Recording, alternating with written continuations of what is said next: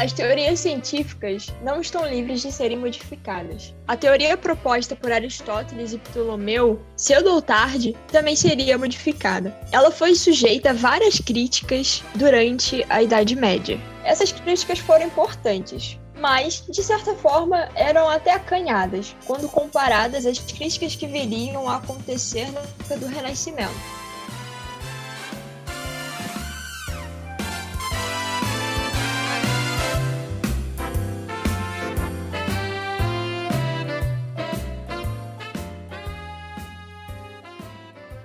Com o início de grandes navegações, foi necessária a construção de mapas celestes mais precisos, trazendo grande melhoria para os dados astronômicos. E isso acabou aumentando a discrepância entre o que era visto no céu e o que era previsto pelo sistema aristotélico. Para tentar reparar essas divergências, os astrônomos tiveram de ampliar o número de epiciclos do modelo geocêntrico. E logo em seguida começaram a surgir questionamentos sobre a complexidade do funcionamento do cosmos.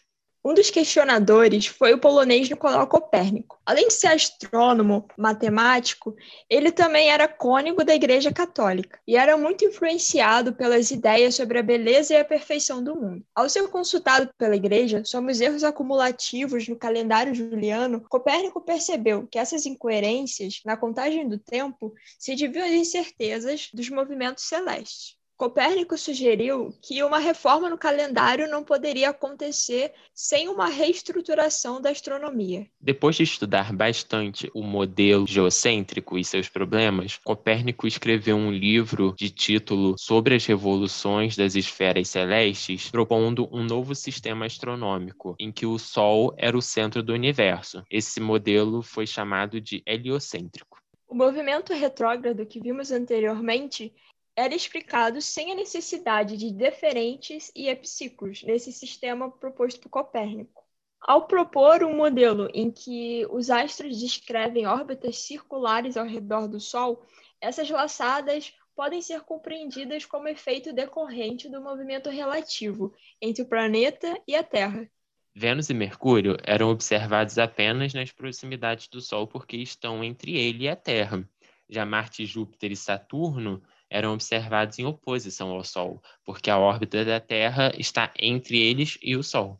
A teoria de Copérnico foi muito criticada pela Igreja Católica, porque ela retirou a Terra da sua posição central do universo. Por essa razão, a obra copernicana entrou para o Index, a lista de livros proibidos da Igreja Católica. A maioria dos conterrâneos de Copérnico também não acolheram imediatamente as suas ideias heliocêntricas. Eles talvez aceitassem pequenas modificações, mas não concordavam em colocar a Terra em movimento, já que havia algumas razões para considerar que ela estava parada. Como explicar o movimento de queda dos corpos se a Terra não é mais o centro do universo?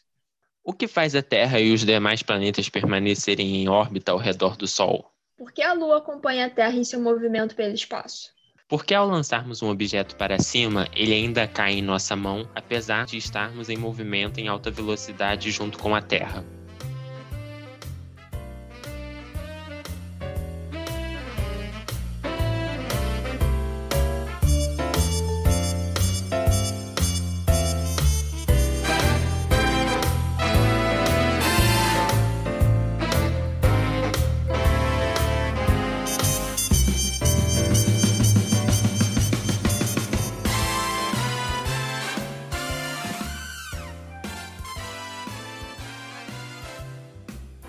Copérnico conhecia boa parte desses contra-argumentos e não tinha todas as respostas, porque na ciência, perguntas novas nem sempre podem ser respondidas no campo das velhas ideias.